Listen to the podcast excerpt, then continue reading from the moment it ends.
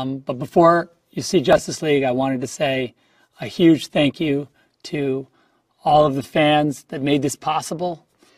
Your amazing and generous support for AFSP, your incredible um, passion for this vision that you're about to get a chance to see and that you made happen. So, on behalf of myself and Debbie, um, thank you so much. And uh, check it out, it's streaming now. Ihr hört Snyder Cuts, den unkritischen Snyder Podcast mit Jenny Secke. Hallo. Patrick Sweden. Hey. Und es ist soweit der beste Film des 21. Jahrhunderts ist endlich auf Sky. Zack Snyders Justice League frohlocket. Uns ist der Nacht der Heiland erschienen und ich bin Christian Schneider. Hi.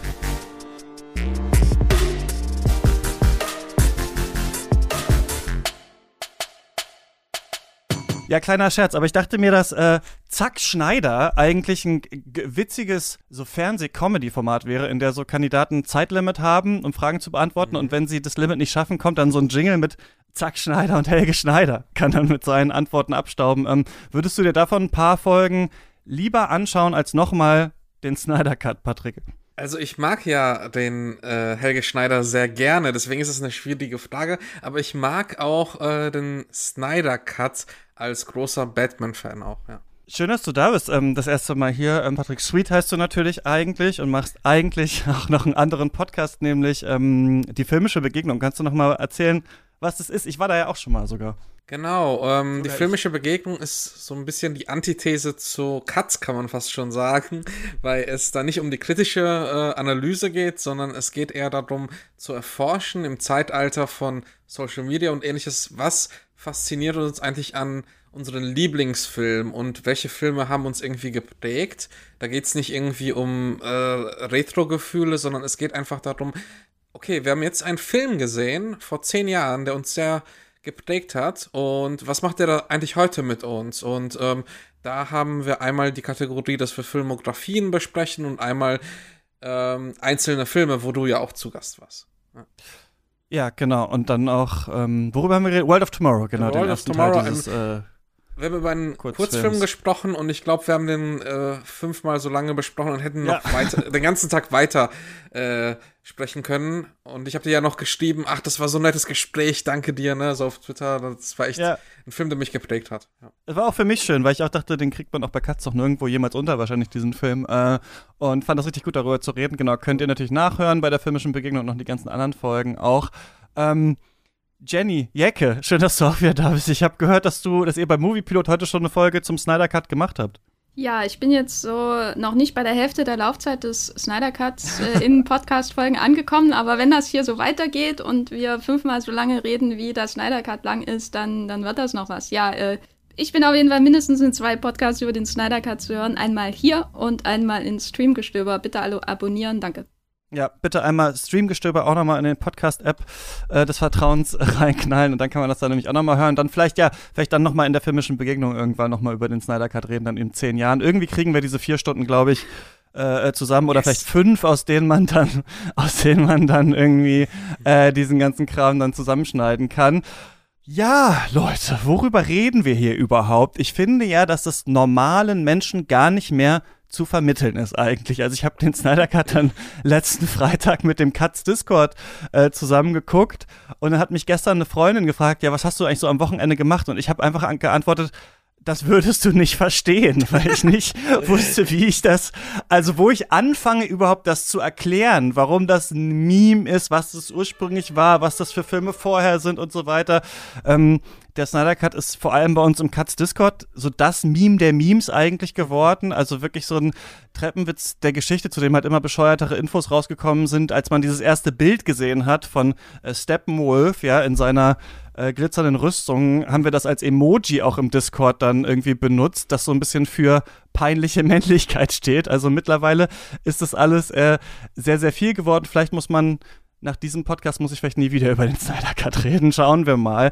Ähm, Wer ist denn Zack Snyder vielleicht am Anfang mal? Übrigens, das ist meine Kurzversion von diesem ganzen Ding. Ihr könnt danach noch alles hinzufügen. Wir können ja auch über alles reden. Wir müssen mal schauen, in welche Gefilde wir noch gehen werden. Aber nur eine ganz, ganz Kurzversion. Für mich persönlich, wenn man so eine Tierlist der unsympathischsten Macho-Filmemacher aufmacht, dann sind ganz oben bei mir Michael Bay, Schweiger, Uwe Boll, aber auf der nächsten Stufe kommt für mich auf jeden Fall schon Zack Snyder. Soll ja sehr sympathisch sein, so als Typ, steht aber auch für so ein unheimliches äh, Testosteron-Proll-Kino. Ich glaube, anders kann man es nicht sagen. Vielleicht würden manche da was gegen sagen. Hat ursprünglich Malerei mal studiert, ähm, Musikvideos gemacht, dann ein paar Filme über Sportler und sein erster großer Film war dann das Remake von äh, Romero's Dawn of the Dead, war ein ziemlicher Erfolg.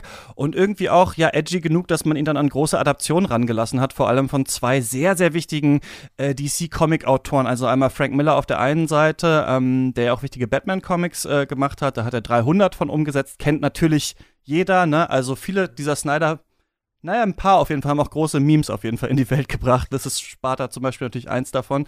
Äh, und dann ja, für manche vielleicht das beste Superheldenwerk überhaupt adaptiert, Watchmen von Alan Moore. Und damit muss man sagen, war er dann ziemlich gehypt und angekommen und hat dann aber seinen ganzen Kredit mit Zucker Punch, den er selber geschrieben hat, auch wieder verspielt. Ähm, es hieß da dann irgendwann so ein bisschen, Watchmen war eigentlich nur so gut, weil Snyder einfach eins zu eins äh, das Comic bzw. die Graphic Novel verfilmt hat. Der steht für pompöse Hochglanzbilder, für Gewalt, für Slow-Mo, für so ein Kino, das irgendwie einerseits fantastisch und gleichzeitig auch realistisch und brutal sein will. Und da hatten sich dann so ein bisschen zwei gefunden, denn Währenddessen hat Christopher Nolan ja auch seine entsättigte, triste Weltsicht auf das DC-Universum draufgestülpt und seine drei Batman-Filme gemacht. Snyder sollte dann ja da ansetzen, mit Man of Steel Superman nochmal neu einführen, ne? Henry Cavill mittlerweile Megastar, mit Batman wie Superman dann die beiden zusammenbringen, äh, noch mit Wonder Woman, dann schließlich mit Justice League, äh, Flash und Cyborg. Aquaman kommt auch schon Batman wie Superman vor, oder? Oh, nee, oder kommt er erst in, in Justice als League Clip, vor? Ich weiß als es gar nicht. kleiner Dropbox-Link sozusagen sehen Okay, wir da ist er diesen schon. Clip. Ist das schon angedacht? Snyder auf jeden Fall auch dafür verantwortlich, dass ähm, Gal Gadot im DC-Universe ist und wie heißt der Darsteller von Aquaman? Jason Momoa. Jason Momoa, genau, in diesen Rollen sind. Beide ja sehr gut gecastet, finde ich eigentlich, für diese äh, äh, Rollen. Also da hat er auf jeden Fall ein Händchen ähm, für gehabt. Ne, dann sollte Justice League kommen, äh, 2017, da Flash und Cyborg noch mit rein. Für alle, die das nicht wissen, das sind so quasi die Avengers von DC, aber Batman wie Superman kam sehr schlecht an. DC hatte nicht mehr so Lust auf Snyder. Dann große Familientragödie, seine Tochter hat Suizid begangen und dann ist er aus diesem Projekt raus. Joss Whedon, Avengers-Regisseur, äh, hat übernommen, Sachen witziger nachgedreht, ganz viele Teile dieses Films irgendwie nachgedreht, sollte auf zwei Stunden gekürzt werden. Die ursprüngliche Version war wohl viel länger. Und dann ist Justice League ja in so einer aufgepäppelten, witzigeren Version ins Kino gekommen und ziemlich gefloppt. Also hat natürlich auch sehr viel Geld eingespielt, aber nicht genug, sondern war eher ein Verlustgeschäft am Ende. Die Fans fanden den scheiße und haben dann jahrelang gebrüllt, Release the Snyder Cut. Das war so das Hashtag, obwohl es so einen richtigen Snyder Cut eigentlich noch gar nicht gab. Da war vieles auch dran äh, toxisch, übrigens auch Joss Whedons Verhalten äh, beim Dreh und so weiter. Da gab es auch viele Kontroversen. Äh, nachträglich der Schauspieler äh, von Cyborg hat sich dazu auch nochmal geäußert und so weiter. Also ganz, ganz schwierige Geschichte. Auf jeden Fall ähm, wurde das dann immer weiter laut, dass es doch da noch so eine andere Version geben müsste, dass man doch diese ursprüngliche Vision von Snyder, die man beschnitten hat, irgendwann doch noch mal rausbringen sollte.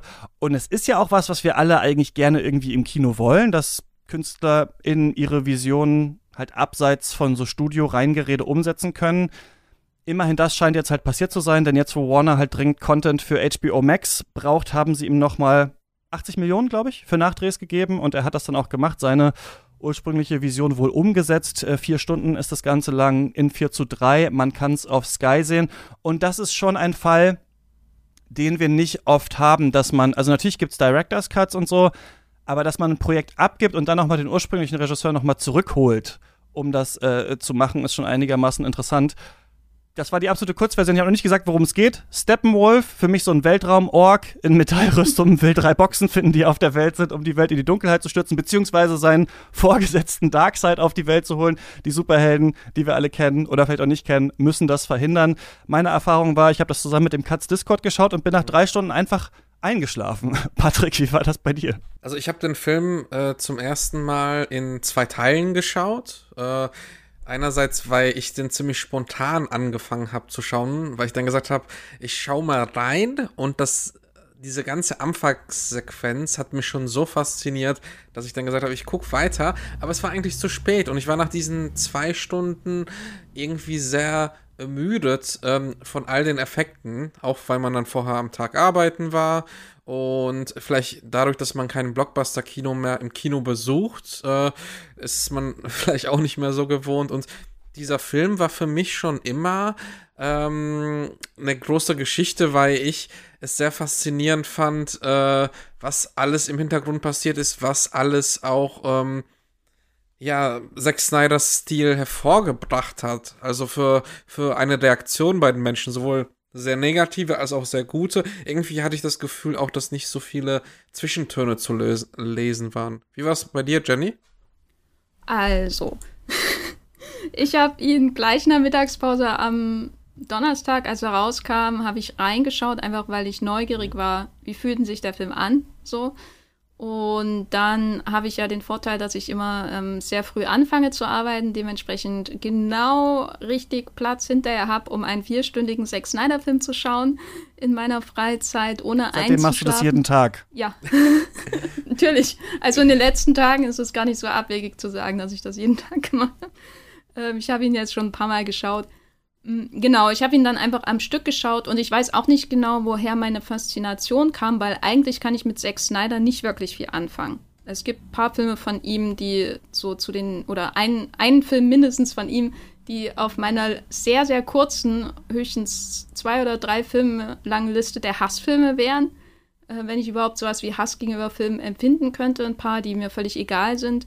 Und ein paar, wo ich Elemente mag. Zum Beispiel den Batman vs. Superman Ultimate Cut, den, mit dem kann ich schon ganz gut leben, so. Aber ich weiß trotzdem nicht, woher meine Sucht äh, nach diesem Film kam. Und sie wurde aber in gewisser Weise belohnt, weil ich habe mich auf jeden Fall zu keinem Zeitpunkt gelangweilt, wenn ich auch sagen muss, während der vier Stunden, dass ich ein paar Mal da saß und dachte, okay, Delete ziehen, hm, wann ist die denn mhm. jetzt vorbei? aber ein paar Mal war ich auch sehr begeistert und dann habe ich ihn dann noch mal in Teilen geschaut und, und ja, ich weiß nicht, der hat bei mir auch so eine Lücke gefüllt von Blockbuster-Kino gerade, die, die einfach sehr, sehr groß ist und sich jetzt schon seit einem Jahr immer wei mehr weitet. Also ab und zu kommt mal sowas wie Wonder Woman 1984 oder so, aber das ist ja schon sehr selten und da kam dieser riesige Film auf meinem relativ kleinen Bildschirm gerade recht. Ja, spannend. Ich fand das absolut grauenhaft, diesen Film äh, zu sehen, weil ich auch gar nicht verstehe. Also ich, ich finde natürlich interessant, dass es irgendwie sowas gibt, dass sowas jetzt existiert, dass da jemand mal machen konnte, dass da jemand nochmal seine alten Sachen irgendwie so zurückgeholt hat und gesagt, ich erzähle das jetzt nochmal neu.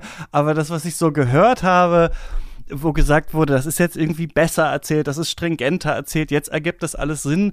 Das habe ich überhaupt nicht gespürt, als ich diesen Film äh, gesehen habe, weil ich auch überhaupt nicht ganz verstehe, was will man überhaupt mit diesen großen Superheldenfilmen, vor allem dem Snyder Cut, wirklich erzählen. Man verliert sich ja sofort in Details, wenn man darüber redet, ne? Und ich finde, die Details mhm überschatten auch auf unangenehme Art dieses ganze Projekt. Also ich finde das zum Beispiel ganz seltsam, dass Snyder einerseits so ein Marketing macht, wo man dann ein Bild von Jared Leto als Joker sieht, der da irgendwie wie Christus steht, was nichts mit dem Film zu tun hat und dann gleichzeitig in Interviews sagt, dass das jetzt aber seiner Tochter auch gewidmet ist und so weiter. Also ich finde das auch irgendwie voll unangenehm, diese ganze Geschichte, so diese Überschattung bei den Dreharbeiten und so weiter. Und dann kann man natürlich jetzt archäologisch reingehen und sagen, was war im Whedon Cut los, was war im Snyder Cut los, wie gleicht sich das ab? Ich habe tatsächlich äh, so äh, Selbstkasteiung mäßig danach nochmal den Whedon Cut mir angeschaut und mir gedacht, ja, ist für mich mit großem Abstand der bessere Film, aber ähm, also der Whedon Cut, aber auch nur, weil ich irgendwie nicht ganz verstehe,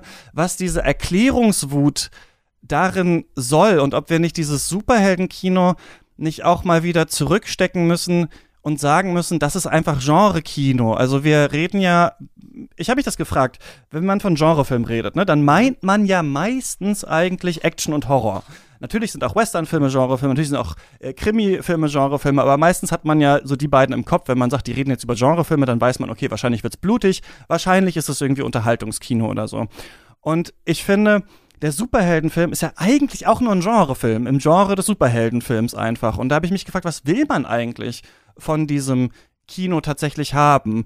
Und wenn man sich die ganz normalen so Genre-Merkmale ansieht, also wir haben Charaktere, die so ein bisschen über sich hinauswachsen und dann kommen irgendwelche Konfliktlinien hoch. Ne? Also die sind dann, äh, haben eine bestimmte Historie, müssen dann meistens ja gegen so einen Widersacher kämpfen, der sie negativ spiegelt. Also das haben wir zum Beispiel bei The Dark Knight, ja, dass wir so sehen, okay, der Joker äh, kann irgendwie noch mal was aus Batman herausholen. So, die sind da einfach auch von ihrer Ideologie her einfach unterschiedlich und, und treffen sich dann da. Diese ganzen Sachen, also wenn ich so aufliste, was überhaupt ich an einem Superheldenfilm unterhaltsam finden würde, treffen auf den Snyder Cut irgendwie gar nicht zu. Also zum Beispiel diese Idee, auch im Ensemblefilm, wir müssen ein Team zusammenstellen und die haben wahrscheinlich Schwierigkeiten damit, miteinander zu arbeiten. Das ist überhaupt nicht existent in diesem Film. Also ich habe mich nach vier Stunden gefragt, was haben sie denn jetzt eigentlich gemacht, um dieses Team zusammenzukriegen? Ja, sie haben den einen angerufen, den nächsten auch, der dritte ist aus dem Ozean rausgekommen. Und am Ende gibt es halt dieses super masochistische Fratzengeballer, wo nur noch gegrunzt wird, wo nur noch geschreit, geschrien wird und ich, ich raff's nicht. Ich bin voll raus, merke ich so. Und ich habe das Gefühl, man kommt nur noch rein, wenn man also für mich ist es mit dem Superheldenkino ein bisschen so, als hätte man die letzten 15 Jahre Fußballfilme gemacht. Und von mir wird jetzt erwartet, dass ich mich mega doll für Fußball interessiere, sonst kann ich es nicht mehr checken. Und interessiere mich aber nicht so doll für Fußball. Und ich habe auch gemerkt, dieser Film hat nichts dazu beigetragen, dass ich mich irgendwie dafür interessiert habe, was die machen. Und da muss ich sagen, da ist der Whedon Cut für mich besser. Der eine ist schnell, der andere macht das, ein paar Gags sind drin immerhin ist es vorbei nach zwei Stunden. Und hier wird halt die ganze Geschichte der Amazonen erzählt. Aber ich verstehe null, warum eigentlich. Mhm. Also, ich muss erstmal sagen, dass ich es faszinierend finde als Meta-Experiment, wenn man diese zwei Filme sieht und allein wie die visuelle Sprache eine andere ist. Man sieht häufig die Szenen, die zum Beispiel, also ich bin neben Podcaster auch Filmemacher und drehe auch Filme und achte dann vielleicht ein bisschen mehr drauf, aber ähm, dass die Szenen von Whedon zum Beispiel sehr fernsehmäßig aussehen. Da gibt es zum Beispiel diese eine Szene, wo halt ähm, Martha und ähm, halt Lois miteinander reden und wenn man das vergleicht zwischen den Cuts, das sieht ästhetisch komplett anders aus. Und da finde ich es schon sehr spannend zu sehen jetzt bei den Filmen, okay, ähm, wie, wie kann ein Film verändert werden anhand einiger kleinen Szenen und dann wird davon was weggeschnitten. Und ähm, auf der anderen Seite finde ich bei Snyder durch die Ästhetik und durch die Erzählung, das ist, glaube ich, auch das, was viele Personen stört oder sehr erfreut, ist diese epische Erzählung. Und in, in dieser Justice League geht es ja also in diesem Film geht es zumindest im Snyder Cut ja darum, äh, dass jeder der Protagonisten einen Verlust oder ein Trauma zu bewältigen hat. Und wir sehen einfach nur eine kleine Gruppe von äh, Übermenschen, kann man sagen, von Göttern, äh, die halt ähm, Trauma gemein haben. Und das macht sie zusammen aus. Und ich fand es schon irgendwie klar, das hat Snyder sogar auch in dieser Post-Credit-Scene mit in dieser ähm, in dieser Apocalypse-Welt mit ähm, Jared Leto als Joker auch nochmal hervorgebracht und dann auch sogar, glaube ich, benannt in ein, zwei Sätzen.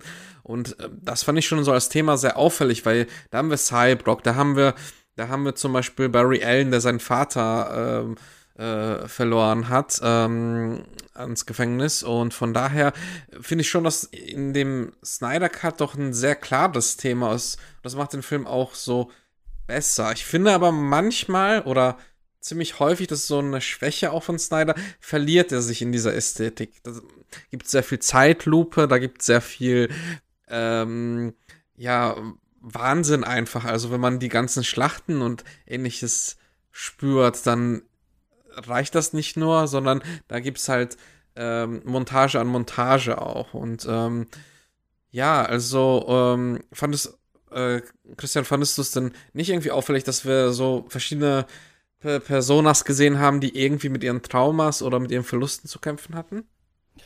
Bevor ich das beantworte, ist es tatsächlich jetzt so, also es ist ja tatsächlich so, man hat das Gefühl manchmal ja auch, dass das ganze Bromborium äh, im Snyder Cut oder um den Snyder Cut rum auch irgendwie sich im Film widerspiegelt, dass die Verehrung von Zack Snyder auch vielleicht die Verehrung von Superman auch ist. Und jetzt ist es tatsächlich so wie in dem Film, dass ich gerade die Nachricht bekommen habe von Lukas Bawenschik, der eigentlich ja äh, im Kampf gegen Doomsday gefallen ist und nicht an diesem Podcast teilhaben konnte, jetzt doch dabei sein kann. Deswegen können wir ihn jetzt hier über Studio Link reinholen.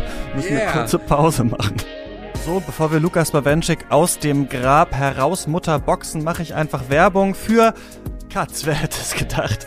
Äh, ihr könnt uns ja unterstützen, wenn ihr wollt, finanziell. Und ab 3 Euro im Monat bekommt ihr dann unsere Special-Folgen. Jeden Monat sprechen wir über das Werk eines großen Regisseurs, einer großen Regisseurin. Im letzten Monat war das Nagisa Oshima. In diesem Monat ist es Paul Verhoeven. Im nächsten Monat ist das Celine Siama. Äh, mehrstündige Folgen. Alle Filme werden angesprochen. Meistens alle Filme.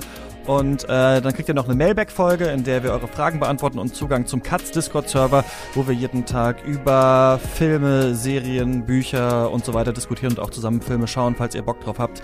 Schaut mal nach auf steadyhq.com slash cuts und jetzt ähm, mal schauen, ob er da ist.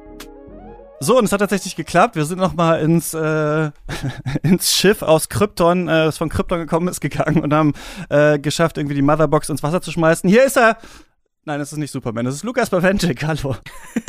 ich finde, das ist ja eigentlich noch besser. Außerdem bin ich jetzt genau wie Superman mit dem Wunsch auferstanden, euch alle umzubringen. ist das so?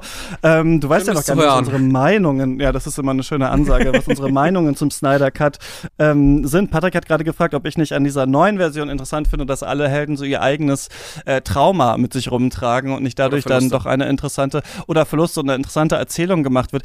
Ich finde halt, dass aus dieser, also ich sag mal so, ich bin einfach geschickter Mensch und ich kann mal sagen, was ich eine gute Idee für einen Superheldenfilm finde. Eine gute Idee für einen Superheldenfilm, und das ist auch im Whedon Cut und das auch im Snyder Cut drin ist, einer ist schnell, deswegen redet der auch schnell und ist so ein bisschen, ist so ein bisschen hyperaktiv. Das finde ich eine ganz gute Idee für einen Superheldenfilm. Wenn man jetzt noch einen hätte, der vielleicht ein bisschen langsam ist und ein bisschen stoisch, dann könnte man aus dieser Doppeldynamik wahrscheinlich schon einen witzigen Film irgendwie machen. Mhm. Snyder habe ich aber das Gefühl, und das ist, deswegen ist es so ein bisschen wie bei Videospielen und wie einem überfrachtet halt alles so doll, mit so einer Theatralik, und du hast es gesagt, da sind jetzt scheinbar soll es da um Traumabewältigung gehen und es spiegelt sich ja auch noch dadurch, dass Snyder selber ein Trauma im Leben zu bewältigen hat, deswegen ist es scheinbar drin. Aber dann gibt es eine Szene, wo Wonder Woman wie so ein Fortnite-Tanz irgendwie so Kugeln abwehrt und ich bin dann irgendwie raus. Also ich glaube, wenn du einen Film machen willst über Traumabewältigung, dann kann es ja nicht sein, jeder hat irgendwie sein Päckchen zu tragen, aber am Ende halten wir alle äh, beisammen und dann kommt der große Laser und dann hauen wir auf die Boxen und sowas. Da wird ja dann nicht so richtig was mit gemacht, oder? Also die Lösung für die Traumabewältigung ist ja dann, wir kämpfen jetzt gegen das absolute Böse. Aber das ist ja nicht was, wie wirklich Traumabewältigung tatsächlich funktioniert oder sowas. Also deswegen, ich finde, er, er packt die rein, die Themen, und ich habe immer das Gefühl, es soll dann immer ganz schwer und ganz tragisch und ganz düster ja, sein. Sehr viel Pathos halt. It rings hollow ist so mein, äh, mein, mein Gefühl. Na, ich glaube, es geht auch um, vor allem doch auch um Isolationismus, oder? Und Isolation, die aus der Trauerbewältigung und den verschiedenen Komplexen, die die Heldinnen mit sich rumschleppen, haben. Also, oh Gott, ich habe schon das Gefühl, ich werde durch den Podcast in die Rolle einer Snyder-Verteidigerin äh, gerückt. Ich hoffe, das äh, eskaliert hier nicht. Jenny Säcke, ja. Ich, ich erkenne mich kaum wieder, aber das ist äh, für einen Regisseur, bei dem ich die übergreifenden Themen noch am uninteressantesten von allem finde, das übergreifende Thema für mich, dass die verschiedenen Figuren, nicht alle, aber einige, aus ihrer Isolation und ihrem Monomanismus herauskommen, um gemeinsam gegen etwas anzutreten. Alle voran, allen voran natürlich Batman, der im letzten Film äh, Batman wie Superman Dawn of Justice äh, äh, sich dadurch auszeichnet, dass er sich völlig in einer Idee verrennt und damit äh, nur noch für äh, eine Eskalation sorgt und sich hier eben davon abwendet, denkt, ach, es ist gut, mal ans Licht zu gehen, mit anderen Menschen zu reden, weil ich habe da ja irgendwie äh, von Lex Luthor gehört, dass da eine Riesengefahr auf uns zukommt. Und Aquaman der Flash, Cyborg, die natürlich in, im Extremen sind alle irgendwie mit sich selbst sehr stark beschäftigt, mit ihren eigenen Problemen, mit ihren Komplexen, ihren Verlusten, während sie solche übermenschlichen, bewunderungswürdigen, äh, in Zeitlupe wunderschön aussehenden Kräfte und Körper mit sich bringen, die sie doch für das Gute einsetzen können. Also das wäre wär meine Deutung der Ideen in diesem Film, der, der Story, aber ich muss auch sagen, dass mir die Story völlig wurscht ist in dem Film. Und das äh, wird für mich auch im Vergleich zum Justice League äh, von Joss Whedon äh, sehr, sehr deutlich, der für mich halt funktioniert wie eine kurzweilige Plotmaschine, die wie so ein Fließband dir alle Häppchen, äh, wie in so einem Sushi-Schnellrestaurant, äh, der alle Häppchen gibt. Und am Ende, ja, hast du halt den Plot äh, und ein bisschen Action, die nach, äh, wie, wie Patrick auch sagt, nach TV auch ausgeleuchtet ist und aussieht. Und insbesondere im Finale die, die äh, roten Hintergründe, alles unglaublich furchtbar und, und leuchtend und irgendwie, uh. ähm, und dann schaust du dir halt, oder zumindest ging es mir so, den Snyder Cut an. Und der Plot ist irgendwie natürlich da, aber vor allem ist es die Dehnung der, der Momente, der Körper, der Zeit vorhanden, die, die unglaublich äh, ähm, platte und irgendwie auch in ihrer Plattheit bewunderungswürdige Musik, äh, die da eingesetzt wird. Fast schon ein Musical. Jeder, jede, fast jede Figur hat ein eigenes trauriges Lied, das sie begleitet. Also das ist das, was ich aus dem Film mitnehme. Diese auch, also natürlich auch die von Patrick erwähnte Veränderung der Inszenierung, die ich auch sehr frappierend fand. Also ähm, das ist wirklich ein wahnsinnig aufregendes Experiment, die beiden Filme nebeneinander zu sehen und einfach das Color Grading zum Beispiel zu beobachten oder zu schauen, wie das Bildformat sich verändert. Aber vor allem nehme ich mit, wie, wie diese Körper begafft werden, wie sie sich bewegen, wie Momente puren Genrespektakels äh, entstehen in diesem Film, an denen ich mich entweder laben kann oder äh, angewidert abwenden kann, weil sie vielleicht auch darüber hinaus nicht mehr sind als pures Spektakel, das mit platten Dialogen begleitet wird oder äh, Monologen, wie im Fall der großen Flash-Szene am Ende. Und das ist das, was ich mitnehme und deswegen erwarte ich von dem Genrefilm ähm, ähm, Justice League in dieser Form auch nicht wirklich viel mehr, weil die, die basalen Instinkte äh, und Erwartungen an das Genre, die erfüllt er ja. Ich finde das ganz interessant, dass Jenny diese Erstarrung beschreibt, diese Bewegungslosigkeit, die die Bilder annehmen. Denn die empfinde ich, äh, dass diese Figuren, die auch so ein bisschen internalisieren, die haben ja eigentlich in ihren ganzen Traumata und ihrer Isolation von der Restwelt, diese Distanz, die ja durch ihr Superheldendasein schon immer da ist, nie eine Bewegung, die greifbar wird, sondern Punkte, wo der Plot auf einmal sagt, aber jetzt finden sie doch zusammen. Da wird ja selten dann, was heißt, eine Erklärung gegeben, aber das wird ja eigentlich nicht nachvollzogen als Bewegung, sondern genau wie der Film eigentlich eine Sammlung von Einzelbildern ist, sind auch die emotionalen Zustände, diese vermeintlichen Ideen, so Ansammlungen von Einzelpunkten das ist auch richtig beschrieben, würde ich sagen, dass sie dadurch so auf Körper reduziert werden, aber diese Körper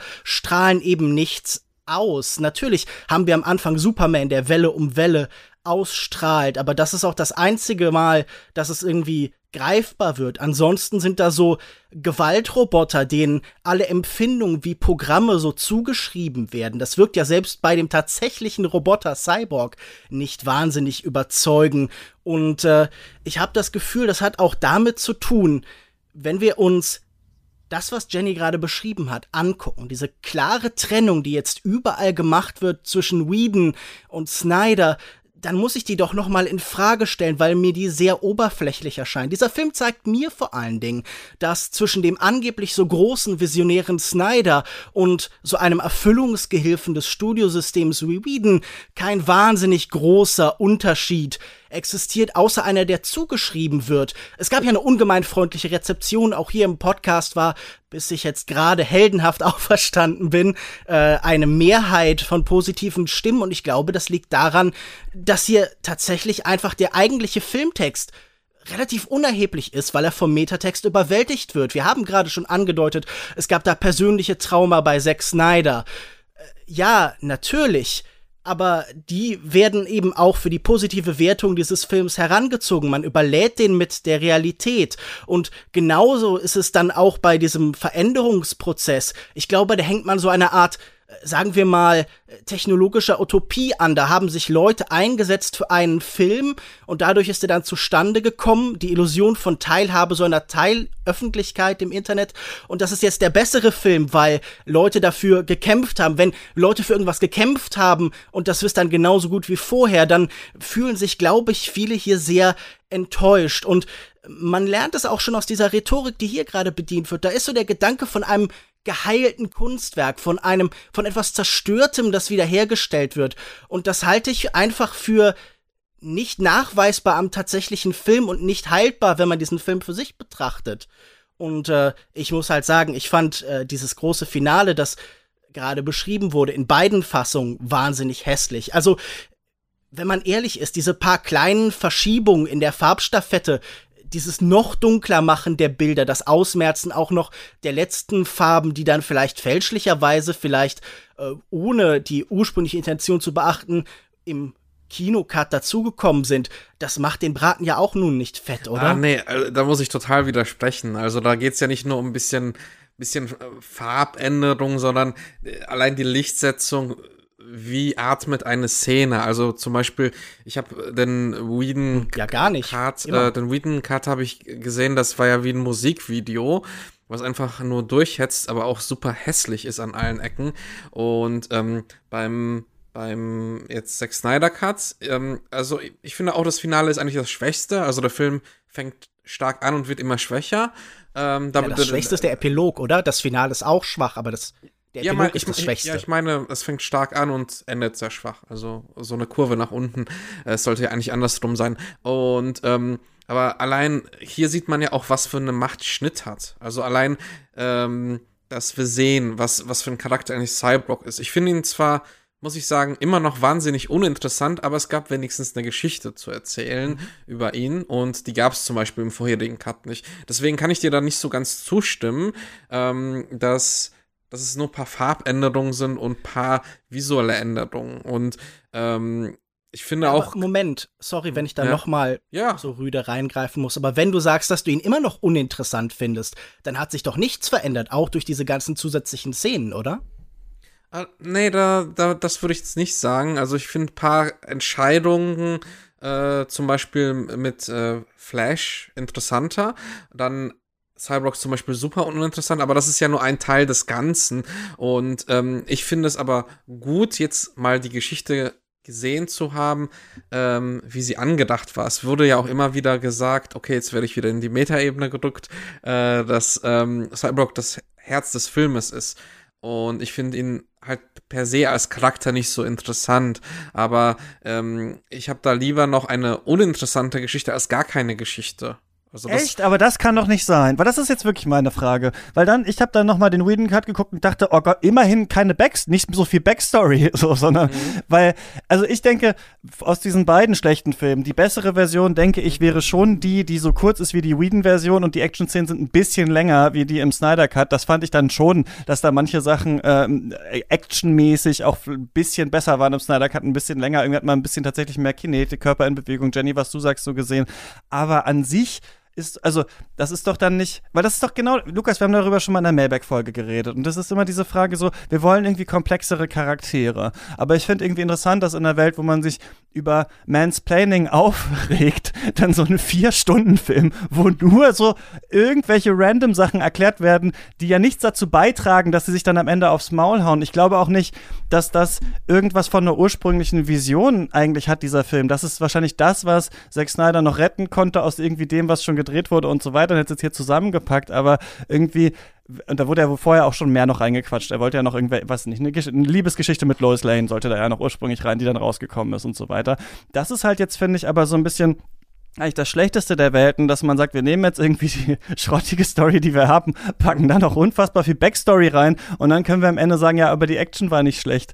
Also ich verstehe, wenn man jetzt so ich musste daran mal denken, Lukas, als wir über ähm, Michael Bay gesprochen haben mit Stefan, äh, Stefan Schulz und äh, er dann meinte so, ja, aber in so einer Welt, wo es Christopher Nolan gibt, muss es halt auch Michael Bay geben. Und dann hast du so zurückgesagt, ja gut, wenn das einzige Bezugssystem äh, äh, Christopher Nolan ist, dann muss es natürlich Michael Bay geben, aber es gibt halt noch so viel anderes. Und klar, wenn das einzige Bezugssystem Joss Whedons Justice League ist, dann hat der Film wahrscheinlich eine Berechtigung, weil es noch ein anderer Film ist. Aber im Gro, also warum diesen Film gucken und nicht irgendeinen anderen Superheldenfilm? Was macht das für euch zu einer besonderen Erfahrung, außer dass es lang ist? Aber was ist das für eine Diskussion, ob der Film eine Berechtigung hat oder nicht? Ist es nicht viel interessanter, jetzt darüber zu reden, was, was eigentlich, was den Film ausmacht oder so? Also, weil äh, Lukas denn? schon gemeint hatte hier und äh, da, das weiß ich auch von mir, dass da irgendwie die die ähm, Hintergrundgeschichte sehr stark das Urteil über den Film letztendlich beeinflusst. Und ich muss sagen, ich fand die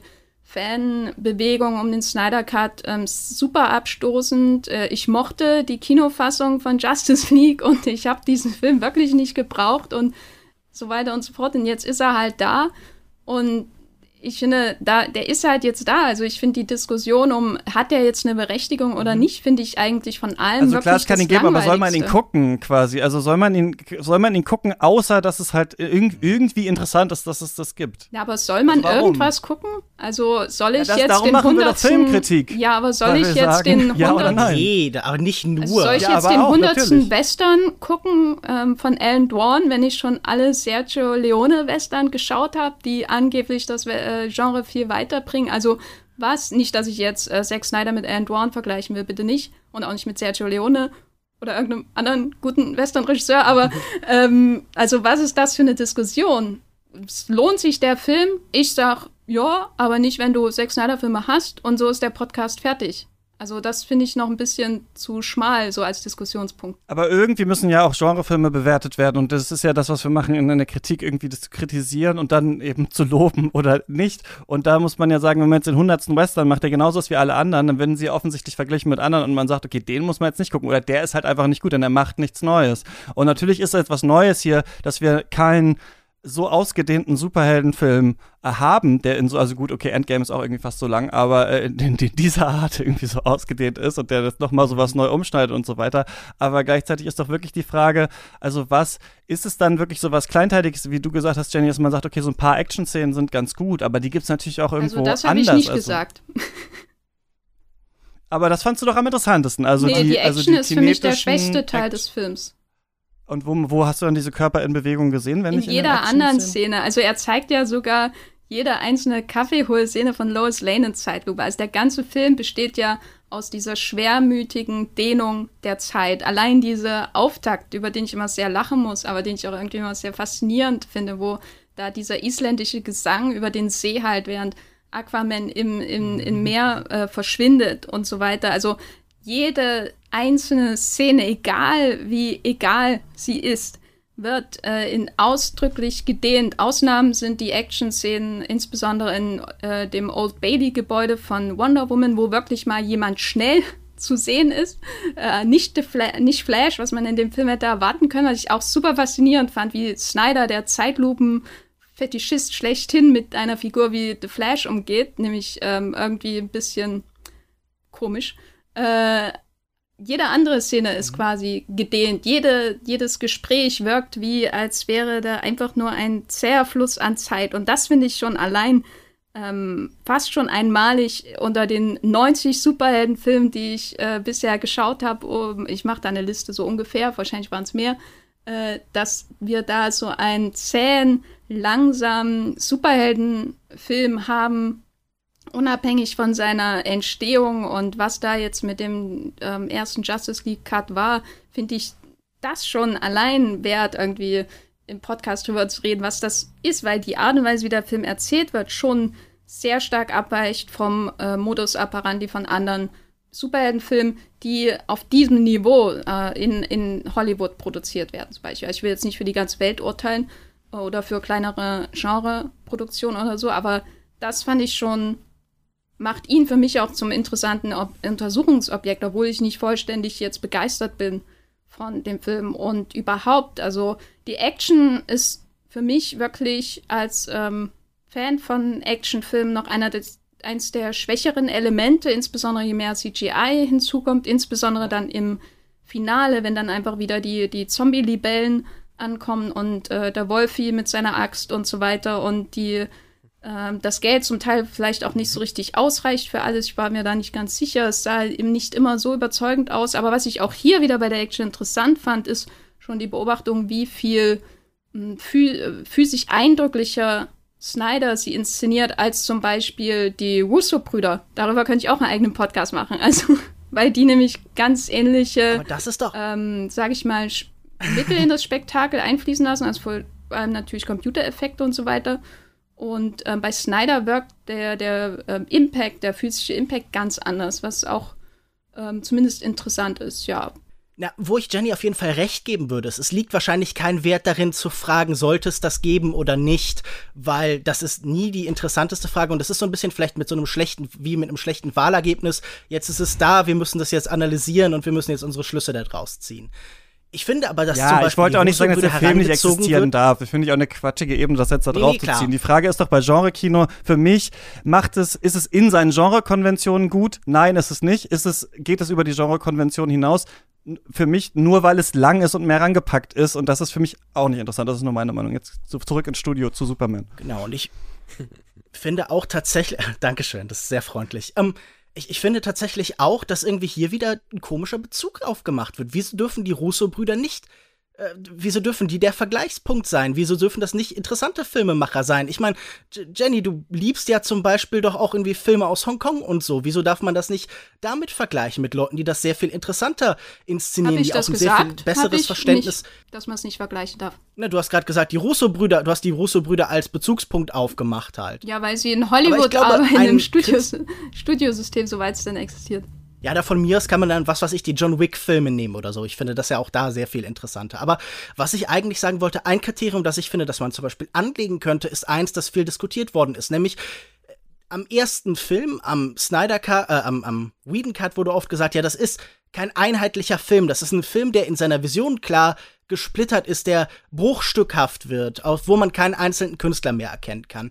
Und was mich sehr irritiert hat an dieser Version, und da wäre ich gespannt, eure Meinung zu hören, das schien mir bei diesem Film nicht viel anders zu sein. Auch der schien mir sehr stark hin und her gerissen zwischen verschiedenen Polen. Also was zum Beispiel den Umgang mit den Figuren. Zum einen als so ikonenhafte Götterfiguren, andererseits aber auch sehr konkrete Menschen, mit denen so Späßchen getrieben werden, irgendwie gilt. Oder zum Beispiel auch mit dieser Frage, wie rund sind denn diese Erzählungs also diese Dramaturgien, mir schien, auch wenn er jetzt acht oder 16 oder 100 Stunden lang gewesen wäre, wäre der Stückwerk geblieben. Und das ist doch auch etwas, das man sich angucken kann und sich fragen kann, wieso ist diese Erzählung so unrhythmisch, so fragmentiert? Wieso laufen diese Szenen nicht ineinander über? Selbst wenn man Standbilder schafft, das zeigen uns Comics ja, kann man daraus einen Fluss entstehen lassen. Aber ich finde, dieser Film wirkt wie so ein Fahrzeug, das immer wieder äh, abgewürgt wirkt. Also,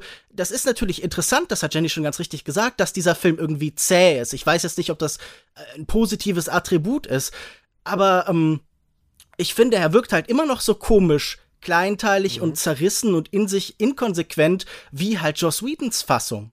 Also, ich bin da völlig bei dir, dass äh, der Film sehr fragmentiert wirkt und nicht wie eine Einheit. Also, ich habe auch bei den vergangenen Zack Snyder-Filmen auch immer das Gefühl gehabt, der, der kann gute Momente oder epische Momente inszenieren, aber als Erzählung greift das nicht so ganz. Und ich habe ja auch am Anfang, ähm, als Superman noch nicht da war, noch gesagt, dass ich vor allem von den ersten 45 Minuten inszeniert war, äh, fasziniert Ich bin war. Aquaman übrigens. Und, ähm, und ähm, diese 45 Minuten, die fand ich so stark. Und ich merke auch in dem Film, dass es danach zerbröckelt, dass ich dann viele Augenblicke total mag, aber die Gesamterzählung für mich auch sehr fragil ist. Da bin ich total bei dir. Und ähm, ich würde aber dennoch sagen, dass es irgendwie runder wirkt, weil du selbst danach gefragt hast. Ähm, als der Whedon Cut, weil da habe ich nicht wirklich viel verstanden, was da eigentlich abgeht, außer paar Action-Szenen. Und äh, hier fand ich das schon interessant zu sehen, wie überhaupt so dieses Team ein bisschen zusammenschweißt, auch wenn das erst am Ende wirklich steht und auch, dass zum Beispiel die Fähigkeiten am Ende des Films ineinander greifen, dass sie eigentlich erstmal als Team, obwohl sie Superman haben, scheitern und dann eine Person, die halt sehr menschlich ist mit Barry Allen eigentlich, ähm, äh, der nicht eine eigene Welt hat, wie zum Beispiel Aquaman, ähm, dass er dafür zuständig ist, dass die das nochmal retten können. Das finde ich schon ganz äh, faszinierend. Aber immer nur diese Momente, da bin ich total bei dir, Lukas. Also, dass die Momente ähm, aufwiegen und diese Gesamterzählung sehr zerbröckelt ist und auch, dass wir diese Kapiteleinblendungen haben. Wir haben zum Beispiel bei Batman v Superman haben wir häufig auch sehr Schwarzblenden. Da habe ich mich damals auch gefragt. Ich glaube, ich habe noch keinen Film gesehen, wo so viele Schwarzblenden benutzt wurden wie bei einem Trailer zum Beispiel. Und ähm, ja, hier haben wir die Kapiteleinteilung, die auch fast schon wie so ein serielles Erzählen wirkt. Ja, ich fand den auch so, um auf deine Frage auch äh, zu antworten, auch immer noch total zerstückelt. Und deswegen, als ich danach den, die Whedon-Version gesehen habe, dachte ich so, ach, der gefällt mir eigentlich besser, weil halt immerhin ähm, dann einfach nur versucht wird, halt das, das zu Ende zu bringen, so in seinen Stationen. Und ich habe mich dann halt auch gefragt, also wenn man wieder Marvel als gegenteiliges Bezugssystem nehmen will, was ja oft gemacht wird, also es wird dann oft gesagt, so ja, Marvel, also der große äh, Bürde, die ja DC hatte oder was sie falsch gemacht haben, ist, dass sie nicht halt wie bei den Avengers jeden so in seinem eigenen Film irgendwie aufgebaut haben. Ne? Das ist ja deswegen, hat das ja nicht geklappt hier, weil hier jeder nicht seinen eigenen Film hatte. Und da dachte ich, es gibt so viele Ensemble-Filme, wo nicht jeder vorher einen Film braucht, damit man irgendwie weiß, wer der ist. Und was mich so stört an, an diesem Film ist auch, irgendwie hat der gar keinen richtigen Plot, der Film. Also ein Plot, der wirklich jetzt sagt, worum geht's eigentlich jetzt bei Justice League? Nicht, wo kommt der eine Würfel her und wo hat der andere nochmal mit seinem Vater ein Gespräch gehabt, sondern was ist eigentlich der richtige Plot dieses Films? Weil du kannst ja gerade in der Interaktion von verschiedenen Charakteren, kannst du ja Charakterisierung machen. Das ist ja der Witz. Du kannst ja, wenn du fünf unterschiedliche Leute in einen Raum packst, darin erklären, wie die sind. Und für mich persönlich reicht es halt zu wissen, einer ist schnell und einer kommt aus Atlantis, wenn ich das Gefühl habe, das sind irgendwie unterschiedliche Leute und das ist was für mich, was Justice League nicht schafft. Also für mich sind Aquaman, Bruce Wayne, Wonder Woman eigentlich so dreimal der gleiche Charakter und dann gibt's halt noch Flash, okay, und Cyborg ist sehr schlecht drauf. Aber das, also das finde ich ist eigentlich so der, darum muss man es, wenn man das machen möchte, wenn man so ein, das Team kämpft gegen das Böse, ohne da jetzt die große Kunst zu wollen, Film machen will, dann muss das eigentlich tatsächlich funktionieren. Und sicherlich äh, hat das in Avengers vielleicht besser funktioniert, weil man ein bisschen noch mal wusste, wer die Charaktere sind, aber hauptsächlich kommt es da auf dieses Writing an und hauptsächlich, und ich würde sagen, Whedon hat es versucht in seiner Version und da ist es mehr drin. Da wirkt Ben Affleck auch irgendwie nicht so super schlecht gelaunt wie in diesem Film. Ich habe das Gefühl, dass was Whedon halt will, und das ist für mich der große Fehler, ist zu sagen, wir brauchen diese Ernsthaftigkeit hier drin. Das muss alles ganz ernst sein und traumatisch sein, sonst ist es irgendwie nicht echt. Sonst können wir nicht richtig dieses Universum umsetzen. Und ich finde, dadurch gewinnt man aber irgendwie nichts. Natürlich gewinnt man auch nicht so viel durch ganz beschissene Jokes von Joss Whedon, aber irgendeine Art von Interaktion muss ja irgendwie da drin vorkommen.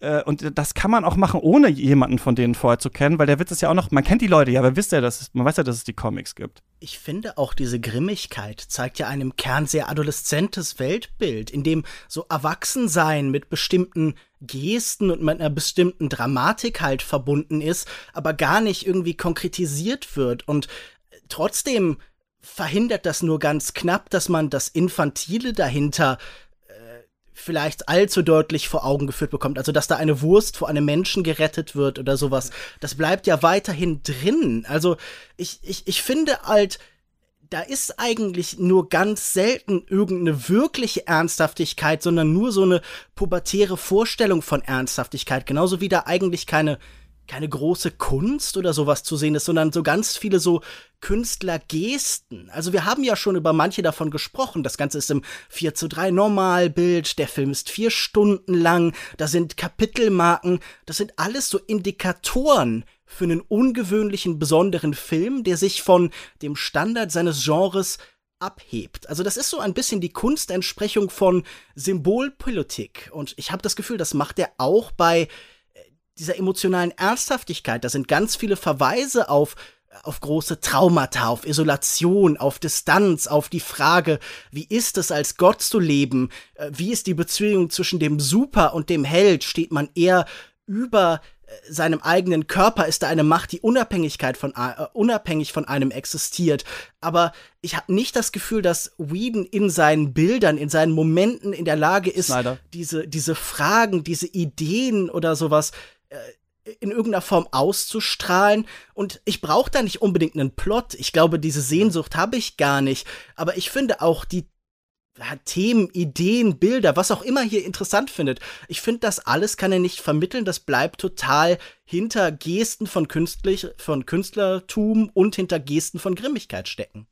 Ich kann ja da gar nicht so fundamental widersprechen, ähm, weil ich auch denke, dass soweit ich zurückschaue auf meine Erlebnisse mit Zack Snyder-Filmen, dass ähm, Ideen historisch in seiner Filmografie nicht so viel zu holen ist, was nicht von Comic-Vorlagen kommt und von ihm im schlimmsten Fall komplett ähm, ja, seltsam interpretiert wird. Also vor allem natürlich im Fall von ähm, Watchmen zum Beispiel.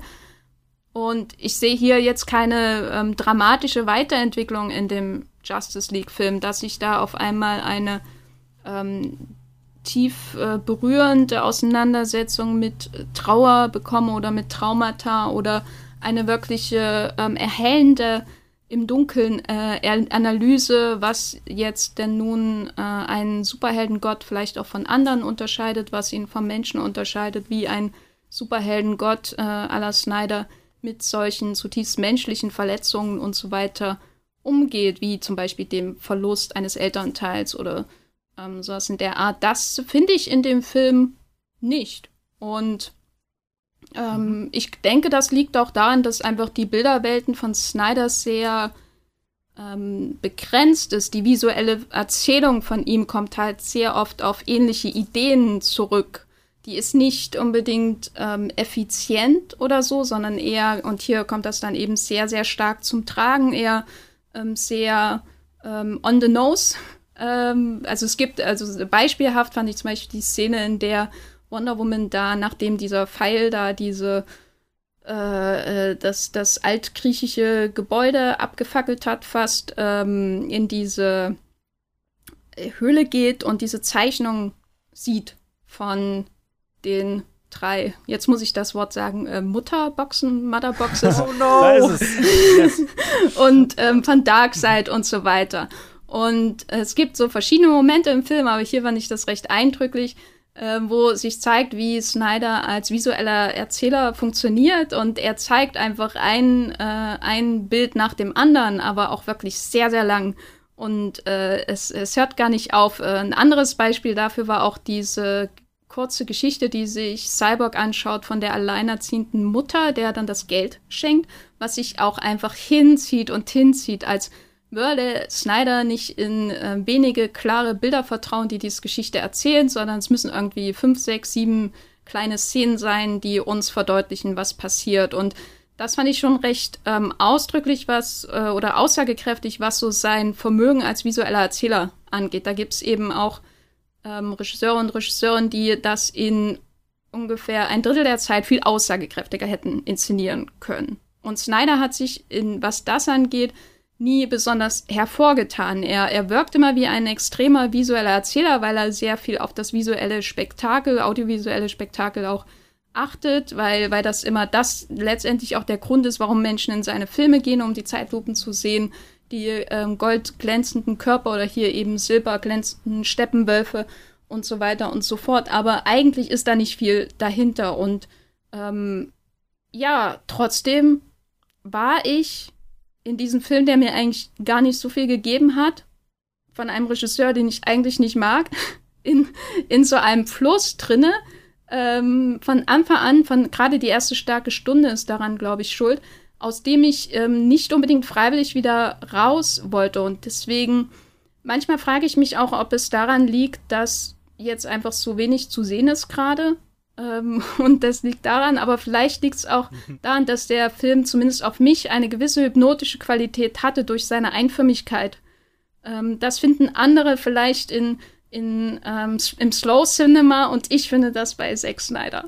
Ja, also, was du gesagt hast, Lukas, ähm, das, ja, das ist fast schon pubertär weg. Ich finde schon, dass immer diese Ideenentfaltung entweder Inspiration von Snyder sind oder sehr platte Gedanken, die dann auch häufig, wir reden ja sehr viel über das Visuelle, aber die platten Dialoge sind manchmal ganz schön schrecklich. Äh, wenn dann über Konflikte oder ähnliches gesprochen wird, habe ich auch das Gefühl, dass da irgendwie noch Drehbuchschule ist oder sowas. Aber, ähm, ja, es, ich muss mich da Jenny so ein bisschen anschließen, dass ich halt für manche Bilder eine Faszination habe. Ich äh, fand zum Beispiel die vorherigen ähm, Filme von ihm, also Man of Steel und äh, Batman v Superman, auch absolut schrecklich, muss ich sagen. Also wirklich absolut schrecklich. Aber hier hatte ich schon eine Faszination und ich hatte auch in der ersten Stunde vor allem dieses, oder die ersten 45 Minuten, ähm, irgendwie so das Gefühl, wow, ich sehe mal wirklich ein, eine Vielfalt an Welten und ich werde jetzt weggespült. Und mit, allein, dass man zum Beispiel in den ersten fünf, sechs Minuten mh, hm, auch keinen Dialog hatte. Also nur diesen Schrei und dann haben wir diese verschiedenen Reaktionen der Welten gesehen. Und ich persönlich finde das total interessant, sei es jetzt zum Beispiel auch Herr der Ringe, ähm, in so eine Welt einzutauchen, die mit viel Budget, ähm, nicht in einem kleinen Arthouse-Film, sondern mit ganz großen Sets, mit ganz großen Bauten halt äh, was erzählt. Und vielleicht ist die Erzählung gar nicht so stark, aber dass ich dann in diese Welt tauche, ich rede jetzt nur von 45 Minuten, ähm, das hat mich schon sehr gefesselt. Also das von vier Stunden. Von, von vier Stunden, genau. Und ähm, wie gesagt, ich finde auch, der Film hat große Schwächen, aber ähm, halt diese Faszination, die und auch wenn ich die vorigen Filme nicht gut fand, äh, kann mir Snyder immer mal wieder in so Portionen geben. Jetzt kann man natürlich sagen, okay, das klingt ja wie so eine Mimification von einem Film, dass du irgendwie so ein, ein eine Szene nimmst, die du magst, aber ich habe schon das Gefühl, wenn ich einen Zack, jetzt mal ganz allgemein gesprochen, wenn ich einen Zack Snyder Film sehe, bekomme ich etwas anderes äh, als bei anderen Hollywood-Regisseuren. Um das jetzt nicht nur auf die Russos oder so zu münzen, sondern allgemein das große Kino. Natürlich gibt's Filmemacher wie zum Beispiel ähm, der, der Miller, der halt ähm, Mad Max Free Road gedreht hat und auch mit sehr wenig Bildern super viel Intensives erzählen kann. Aber ich finde schon, dass Zack Snyder in seiner visuellen Identität, die zwar mittlerweile auch etwas lähmt, weil, weil wir häufig die gleichen Stilmittel sehen, ähm, aber schon was eigenes hat. Und jetzt in der Zeit, wo halt nicht so viele Blockbuster kommen, ist zwar ein blödes Argument, aber muss auch gesagt werden, fand ich das einfach irgendwie auch schon, ja. Aber ich habe hier eine Frage nochmal an euch, die ihr den mochtet. Ihr sprecht von Hypnose, ihr sprecht von einem Fluss und gleichzeitig aber auch von nicht einer Ideenlosigkeit, aber einer Gleichförmigkeit der visuellen Ideen, des visuellen Erzählens. Das heißt, das ist ja nun ein Film, der auch zur Wiederholung neigt und der nicht wahnsinnig stark Prozesse irgendwie in Gang setzt, wie wir schon irgendwie hier mehrfach so konstatiert haben, sondern es ist oft eher so ein Einnehmen durch das immer wieder auf den Zuschauer einschlagen mit den gleichen Bildern, mit den gleichen Ideen. Was hat euch da so hineingezogen? Also, ähm, ich, ich verstehe, dass das erstmal ein ganz persönlicher, subjektiver Eindruck ist, aber nach diesem Film hatte ich vor allen Dingen das Bedürfnis zu verstehen, von den Leuten in irgendeiner Form vermittelt zu bekommen.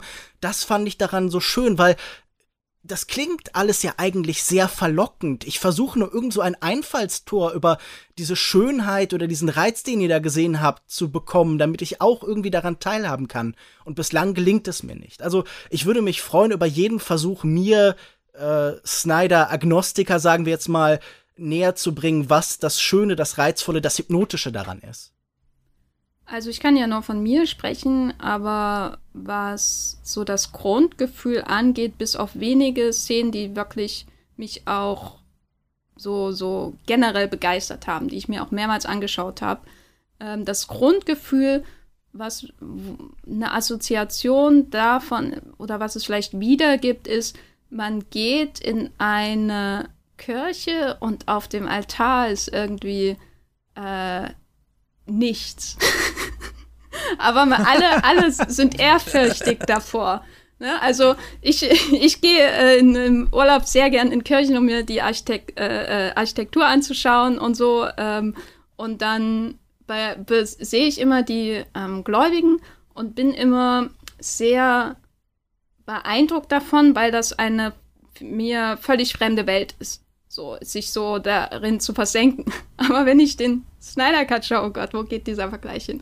Wenn ich den Snyder Cut schaue, dann habe ich, dann, dann, ähm, um jetzt nochmal den Hypnosebegriff aufzunehmen, dann äh, bin ich in so einer hypnotischen Trance, als wäre ich in so einer religiösen, aber gleichzeitig auch nicht religiösen und völlig bedeutungslosen, also absolut profanen ähm, ähm, Veranstaltung wo es sich alle hin und her äh, und nach vorne und in alle Richtungen äh, ähm, beugen und ein Mantra sagen.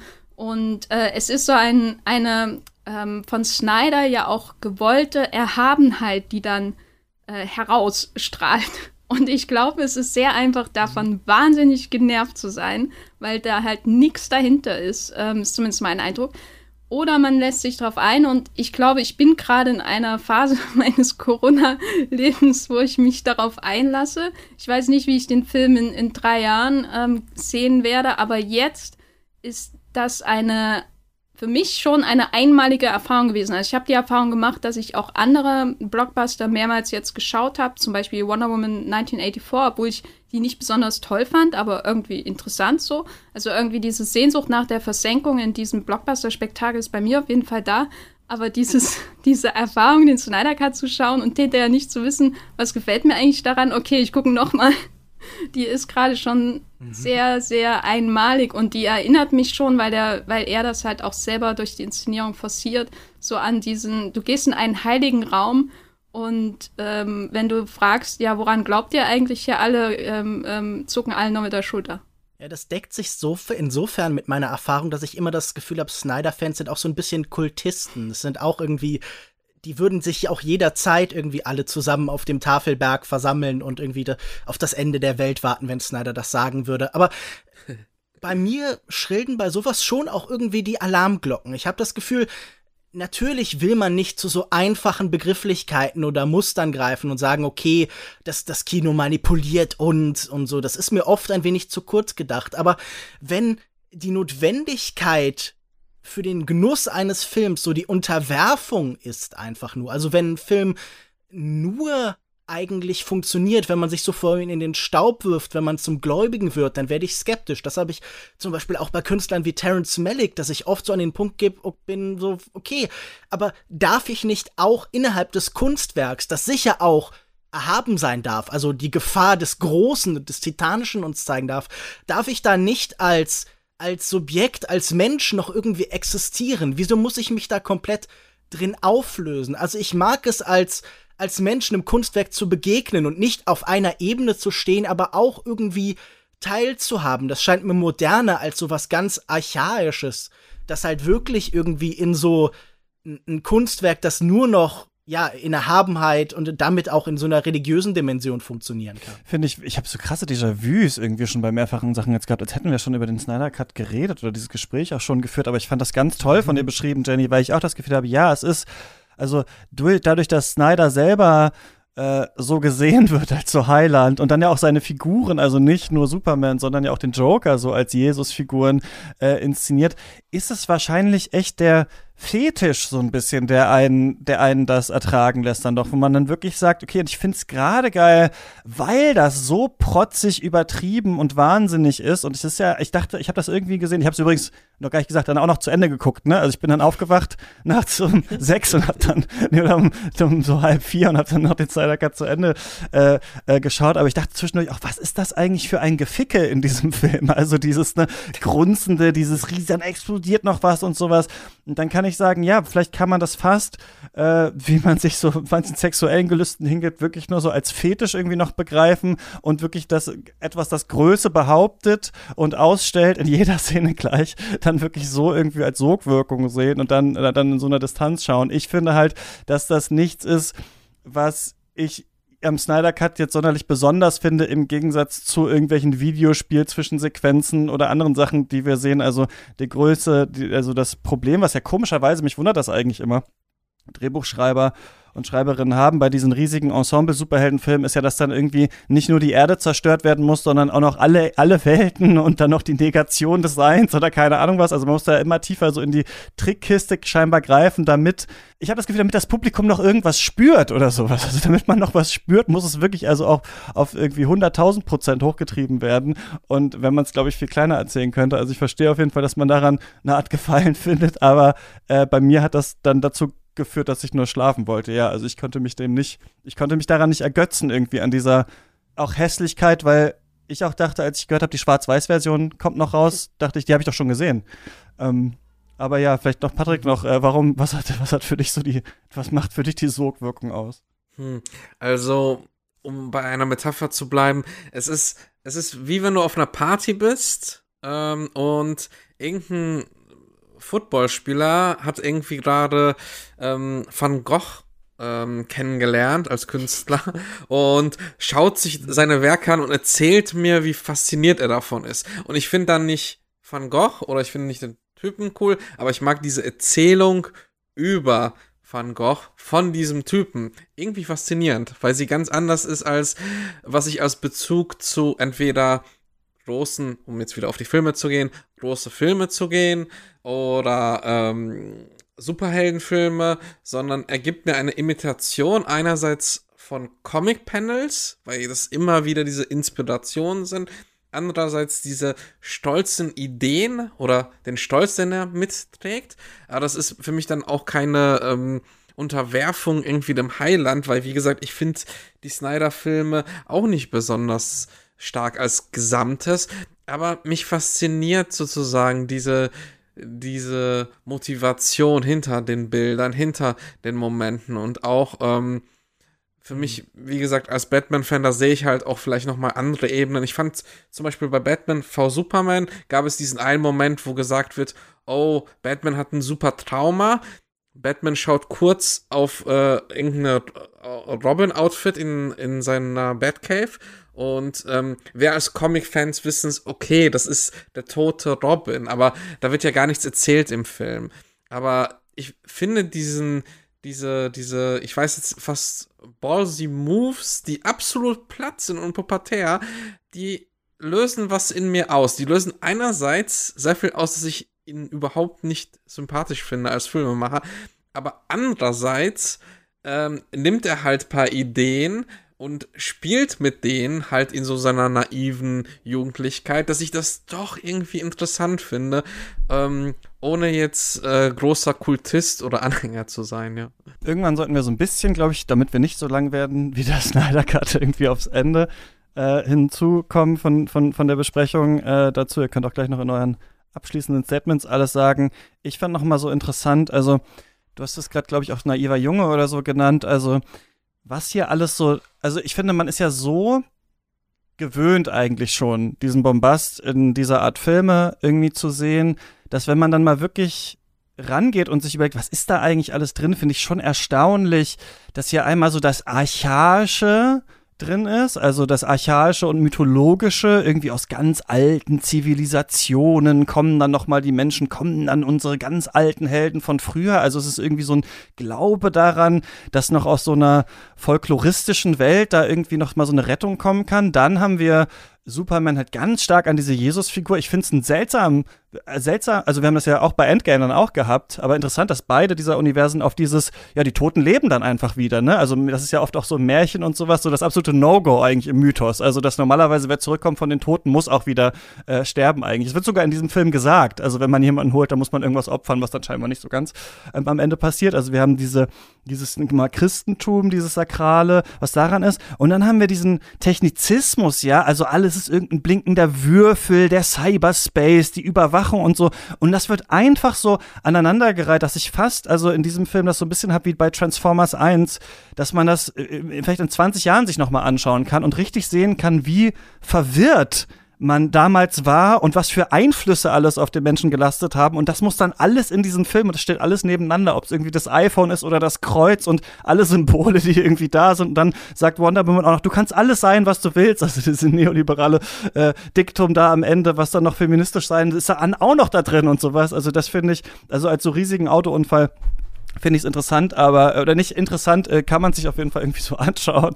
Aber das ist jetzt der erste Superheldenfilm, den ich seit anderthalb Jahren äh, geschaut habe und äh, ich habe, glaube ich, nicht Lust auf den nächsten. Ähm, Lukas, muss man den Snyder Cut gesehen haben? Ich finde, er ist als kulturelles Phänomen sehr viel interessanter als äh, wenn man ihn tatsächlich auf seinem Fernseher oder vielleicht im Idealfall auf der großen Leinwand irgendwo sieht. Ich glaube, es ist sehr viel interessanter, einfach zu schauen, was ist da passiert, wie ist es passiert, als sich wirklich vier Stunden hinzusetzen und das Ganze anzuschauen. Also, diese Frage ist natürlich immer schwer, aber ich finde nicht. Ich habe wenig davon gewonnen. Patrick, muss man? Nein, man muss den Film nicht gesehen haben. Er ist so ein bisschen wie eine gute Telekommunikationswerbung. Es gibt die Sterne, die man da setzt und unten äh, findest du die Sterne. Man sollte den Film sehen, wenn man zum Beispiel Comic-Verfilmung mag. Man sollte, man sollte vielleicht auch diesen Film jetzt gerade sehen, wenn man mal wieder einen ähm, großen Film mit vielen Effekten sehen will. Ähm, generell muss man den Film nicht gesehen haben, aber ich muss mich da auch ein bisschen Lukas anschließen. Ich glaube, die Dokumentation oder die Verfilmung über die Drehhintergründe wird interessanter sein als der Film. Dennoch muss ich sagen, ähm, dass mich manche Augenblicke sehr fasziniert haben, die erste Dreiviertelstunde sehr fasziniert hat und ich mir für das Superhelden- oder Blockbuster-Kino immer noch wünsche, dass wir nach großen, vielen Welten greifen der Folklore und nicht nur an die Erde, an die Welt, an die menschliche. Mein Wort zum Sonntag. Jenny, was ist deins? Also, man muss sie nicht gesehen haben, auf keinen Fall. Was muss man schon gesehen haben heutzutage? Aber wenn man sich für, oder ich sag mal, als Superheldenfilm, als Exponent dieses ähm, absolut das Kino dominierenden, also das Hollywood-Kino dominierenden Genres, äh, wenn man ihn als solches betrachtet, finde ich ihn ungeheuer spannend. Und da ich mich sowohl von Berufs- wie von Hobby wegen intensivst mit diesem Genre befasse und befassen muss und befassen will, war ich sehr froh, dass dieser Film in dieser Fassung veröffentlicht wurde und dass er vielleicht auch jetzt veröffentlicht wurde. Fügt er dem Genre etwas hinzu? Ich weiß nicht. Er ist auf jeden Fall für mich einer der widersprüchlichsten, seltsamsten, bizarrsten Filme in einem Genre, das, sage ich mal, auf diesem Budgetlevel in den letzten Jahren ähm, sehr, sehr einförmig und erdrückend und ähm, langweilig geworden ist. Nun kann man sagen, der ähm, Snyder Cut ist auch langweilig, aber wenn er langweilig ist, denke ich, ist er schon auf eine ganz andere Art langweilig als Avengers Endgame und Infinity War, die ich auf keinen Fall äh, wieder schauen würde, außer man bezahlt mich dafür, während ich den Snyder Cut wahrscheinlich morgen nochmal gucke. Da habe ich dann noch eine Frage an euch, ähm, die mich interessiert. Und zwar ist ja das so, dass das äh, Superheldenkino oder zum Beispiel auch was Disney macht, mittlerweile ja so fast das Kino an sich ist. Also es wird immer größer. Wir haben auf Disney Plus jetzt mittlerweile jede Woche eine Folge einer neuen Serie, damit der Diskurs wirklich immer weiterlaufen kann. Das scheint ja auch wirklich zu funktionieren. Und ich finde, dass man beim Comic auch, ich muss da noch mal so drüber nachdenken, ich bin natürlich in dieser Comic-Thematik nicht so drin, aber man hat da auch so, eine, so ein seltsames Adaptions- äh, Paradoxon, habe ich das Gefühl. Also, dass man Sachen, die zum Beispiel schlecht geschrieben sind oder die komisch sind, immer so ein bisschen wegerklären kann mit, ja, das war ja aber in den Comics so, oder aber das machen wir ja jetzt ganz anders als die Comics. Also man hat diese riesengroße Bezugswelt, die auch noch da ist. Und dann wird jetzt nach der ersten Folge von Winter Soldier gibt es schon Artikel, die überschrieben sind, wer ist die düstere Schattenorganisation äh, aus Winter Soldier? Und ich dachte mir so, darum geht's doch in der Serie. Also das wird doch in der Serie wahrscheinlich irgendwann rauskommen. Aber nein, die gibt's natürlich auch schon in den Comics. Also das ist natürlich dann auch wieder ein Querbezug und so kann man sich immer weiter eigentlich in diesem Bezugssystem verlieren. Der Snyder Cut ist für mich so ein gutes Beispiel dazu, weil man auch nicht sagen kann, wie ich vielleicht auch sagen würde, vielleicht reicht es jetzt auch mal mit Batman einfach für die nächsten 30 Jahre, sondern man sagt, hey. es reicht nicht mal mit Justice League. Nicht mal Justice League, das reicht, sondern das, auch das können wir noch mal holen und wir können noch mal anderes Material daran packen. Übrigens, das muss ich auch noch sagen, eine Sache für mich ist es eine krasse Hybris von Snyder zu behaupten, wenn es stimmt, finde ich das unfassbar, dass er den Whedon Cut nicht gesehen hat, weil das würde ja heißen, dass er vermeintlich besseres Material, was Whedon gedreht hat, nicht gesehen hat und nicht selbst die Größe haben würde zu sagen, gut, dann nehme ich vielleicht das. Das finde ich schon eine ganz eigene Art von, ähm, weiß ich nicht, äh, männlichem Stolz eigentlich, was da ist. Aber habt ihr das Gefühl mit diesem Snyder Cut, mit, das ist nämlich die Frage, auf die ich hinaus will, wird es jetzt möglich, weil wir kriegen ja jetzt auch bei Marvel und DC so Filme, die auch die Universen sogar verbinden. Ne? Also der neue Flash-Film soll unterschiedliche Batmans drin haben, der neue Spider-Man-Film soll unterschiedliche Spider-Mans haben. Dass das jetzt noch in sich weiter implodiert und wächst, bis man wirklich also alles wiederholen kann, weil eigentlich ist das doch eine Goldgrube zu sagen, wir bringen jetzt auch noch mal Directors Cuts von diesen ganzen Filmen auch noch mal auf unsere Streaming Portale. Wir remixen sogar die Sachen, die wir schon haben. Ja, ich glaube, das wird äh, die nächsten fünf Jahre bestimmen, auf jeden Fall im, im äh, Blockbuster-Kino. Ich persönlich finde das total schlimm, wenn man vieles versucht wegzuerklären, was du vorhin erwähnt hast mit Comic-Adaption. Ah, das war ein Comic XY so und so und deswegen muss das auch so sein. Ich finde das total, also absolut schrecklich, wenn ein Film nicht für sich stehen kann. Das ist wie bei Star Wars, äh, da musst du noch das Buch oder die Serie gesehen haben. Absoluter Quatsch, das Werk muss für sich stehen. Ich glaube aber schon, dass wir jetzt mittlerweile in einer Kultur leben, wo so viele Zielgruppen mittlerweile äh, eine bestimmte Menge an äh, Superheldengeschichten gesehen haben und wir können mittlerweile so ein bisschen auch kommunizieren und auch dem Otto Normalverbraucher erzählen, okay, da gibt's diese drei, vier Spider-Man äh, und ähm, die tauchen dann in einem Film auf, weil da gab es ein super großes whatever, irgendein Ereignis, weswegen die halt alle auftauchen können. Und das hatten wir zum Beispiel vor ein paar Jahren in dem mh, mm, ganz äh, amüsanten äh, Animationsfilm. Ja. Mh, mm, genau, und ähm, ich glaube schon, das wird sehr viel Bezug nehmen, weil da nimmt man vielleicht nochmal alte Fans mit, die mittlerweile ein bisschen älter sind und vielleicht die ganzen neuen Filme nicht gesehen haben. Und ich glaube, das ist leider ein sehr kalkuliertes, ähm, ja, geringes Risiko, was man dann nimmt. Und also, das wird man auf jeden Fall wohl oder übel sehen. Ich denke aber, das ist auch eine ganz normale Entwicklung. Sie hängt natürlich sehr stark davon ab, wie lange das Superhelden-Genre noch so populär sein wird, wie es gerade ist. Aber wenn wir jetzt zum Beispiel schauen auf die Entwicklung von DC Comics, die auch so einen universalen Wucherprozess alle paar Jahre durchleben, äh, dann gibt es irgendwie eine Crisis of Infinite Earths, dann wird wieder die ganze Uhr zurückgestellt dann kommt es wieder zu einer Entschlackung des, äh, der, ähm, der Figuren und der Backstories und dann wuchert es irgendwann weiter und dann kommt irgendwann die New 52 und alles wird wieder zurückgestellt und im Grunde erleben wir das gerade, weil zum Beispiel die Endgame, ähm, also diese, dieses Finale, diese Infinity-Saga in den Endgame-Doppel ja letztendlich dazu zwingt, das nochmal zu toppen, was jetzt durch diese Multiverse of Madness und Doctor Strange und was weiß ich passieren soll, aber auch dieses Toppen muss nochmal irgendwie getoppt werden, zum Beispiel durch dann den nächsten Riesenbruch, wo alles wieder zurückgestellt wird auf eins. Alles und anstrengend. Da, ja, und das ist so und das wird so lange funktionieren, wie das Genre populär sein wird und irgendwann nicht mehr. Und dazwischen wird es dann immer mal wieder solche Gegenläufer geben wie ähm, Joker zum Beispiel von dem großen Hangover-Regisseur Todd Phillips, ähm, der in eine völlig andere Richtung geht, aber gleichzeitig auch wieder so ein ähm, Symptom davon war, dass äh, bei DC Warner etwas ausgewuchert ist, was nicht mehr angenommen wurde in Form des Suicide Squad-Films zum Beispiel, wo der Joker ja dann wieder aufgetaucht ist und dann wird der Gegenentwurf vorgestellt, nämlich dieser entschlackte, angeblich viel, viel ernstere und vielschichtigere Film und der ist dann populär und dann wird dann nachgezogen und dann wuchert das auch wieder und so geht das dann immer weiter bis ans Ende aller Tage.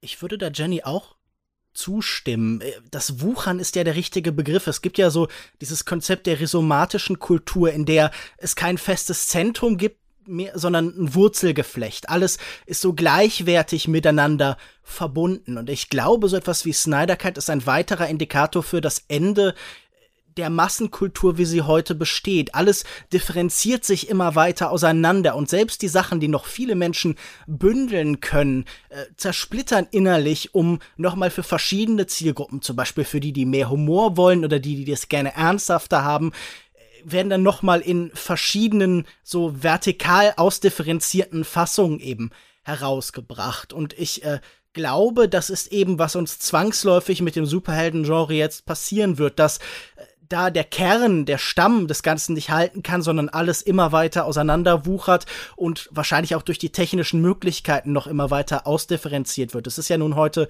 zum Beispiel kein Hexenwerk mehr, so eine Schwarz-Weiß-Fassung noch herauszubringen oder so. Also ich glaube, da schafft dann auch das Studiosystem oder das, was davon übrig ist, so Fankultur und das, was die leistet, so zu absorbieren, zu konsumieren, indem man sagt, eure verschiedenen Sehnsüchte, das nochmal anzupassen nach dem eigenen Bild, die werden jetzt bei uns intern abgeliefert. Und was aktuell noch außen ist, eine Snyder Cut-Bewegung, die werden wir in Zukunft halt schon intern ja. haben. Da denkt man dann auch, ja gut, es ist kein großer Aufwand, das in drei Fassungen rauszubringen. Wieso machen wir das denn nicht? Ich glaube, der Snyder Cut ist halt nur der Punkt, in dem das alles so zusammenfindet. Ja, und man kann sich dann auch äh, abgestoßene Körperteile einfach wieder annähen. Also wie Natalie Portman, die keine Lust mehr hatte auf den ganzen Scheiß, äh, dann doch wieder in den Film reinholen. Und ich glaube halt auch vor allem, also nicht nur halt neue Schnittversionen machen, sondern dann auch einfach sagen, ach so, die einen wollen es lustig und die anderen wollen es düster, ja, dann machen wir einfach beides. Dann ist, gibt es einfach zwei Batmans und sowas. Also dieses tatsächlich wie so Zellteilung, was da auch gerade so passiert. Ich glaube, das sehen wir gerade anfangen und ähm, für mich eine äh, düsterere Version als das, was Steppenwolf in diesem Film vorhatte. Aber wir haben über den äh, Snyder Cut gesprochen. Der ist auf Sky. Da kann man sich das äh, jetzt anschauen. Ähm, die HBO Max Sachen äh, laufen da. eigentlich würde ich euch jetzt noch so zu nach unterschiedlichen Filmen fragen, die ihr gesehen habt, aber ähm, ich würde lieber äh, Patrick dich fragen, denn das hängt auch ein bisschen damit zusammen. Denn du hast mit Jenny auch gerade so ein bisschen so ein Podcast-Projekt, beziehungsweise ihr beide habt das am Start, aber ich frage dich, weil es in deinem Podcast stattfindet.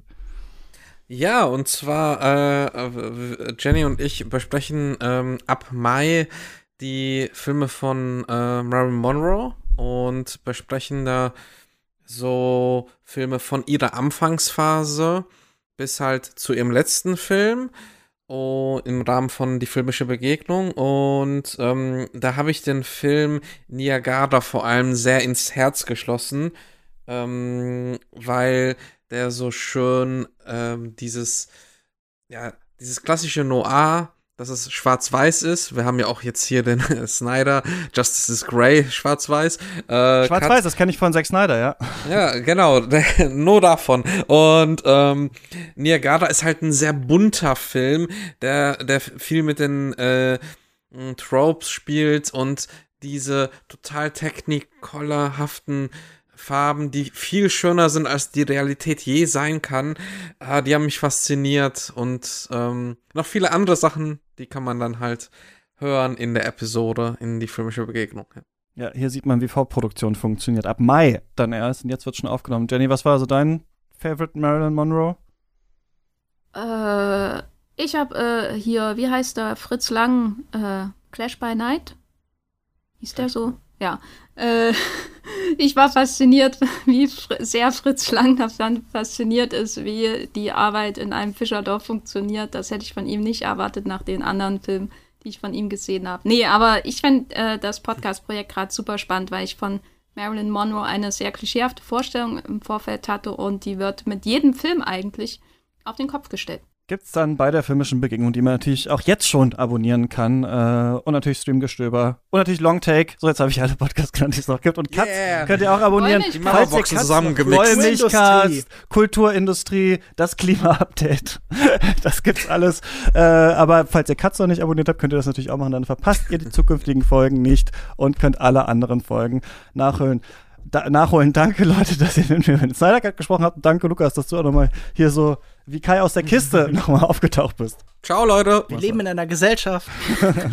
das war's von uns für diese Woche. Nächste Woche spreche ich hier, ach, guck mal, noch ein Podcast mit äh, Samira und Friedemann. Die machen nämlich zusammen den Podcast Piratensender Powerplay. Und deswegen sprechen wir über den alten Supernasen-Klamauk-Film, den ich noch nie gesehen habe. Äh, Piratensender Powerplay gibt's hier nächste Woche. Bis dahin, viel Spaß beim Stream. Ciao.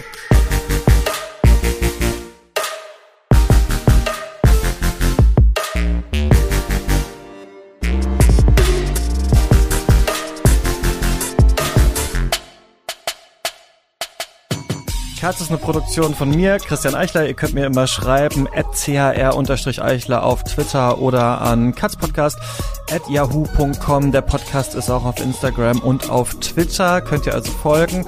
Und an dieser Stelle danke ich wie immer den Leuten, die Cuts erst möglich machen. Das sind unsere Studio-BossInnen, Grace Berlin, David Bockhorn, Stefan Kiske, Georg Kraus, Christian Wefers, Florian Zeppenfeld, Joshua Franz und Tom Simmert und unsere weiteren ProduzentInnen. Mareike Mössner, Sebastian Kump, Nils Schuckenberg, Lukas Sieber, Wolfi Wave, Daniel Jürgens, Mirko Mushoff, Peter Böttch, Jens Bahr, Marco Naujok, Simon Popp, Timo Gerdau, Alexander Sadlo, Michael Obanovic, Theodor Brotmann, Björn Becher, Boris Klemko, Jakob Jockers, Philipp R., Hubert Biniak, Sven Kundler, Sebo McPowers, Tim Seestedt, David Wieching, Dominik Hochholzer, Regula Weber, Arne Leonardo, Christoph Zollner, Jörg Giese, Marius Stein, Alfred Neumann, Hans Gruber, Marcel Beermann, Sarah Eliport, Thomas Kustermann, Stefan Eliport, André Holstein, Elisabeth Fulda, Martin Schober, Matthias Nauhaus, Louis Sir Excelot, Nikolai Pjuk, Tobias Walter, Jon Eden, Heiko Dörr, Jonas Helmerichs, Valentin Tischer, Eik Stankiewicz, Tobias Breitwieser, Michael Schill, Max Gilbert, Florian Wittenbecher, Falk Tschitschmann, Michael Kanzia, Leon Hermann, Stefan Ziede, Ralf Kienzler, Mi6, Andreas Siegmann, Christian Kaufmann, Martin Leisner, Moritz Bartel, Nikolas Dietz, Gerrit Schlaf, Jonathan Hilgenfeld, Malte Springer und meiner Oma.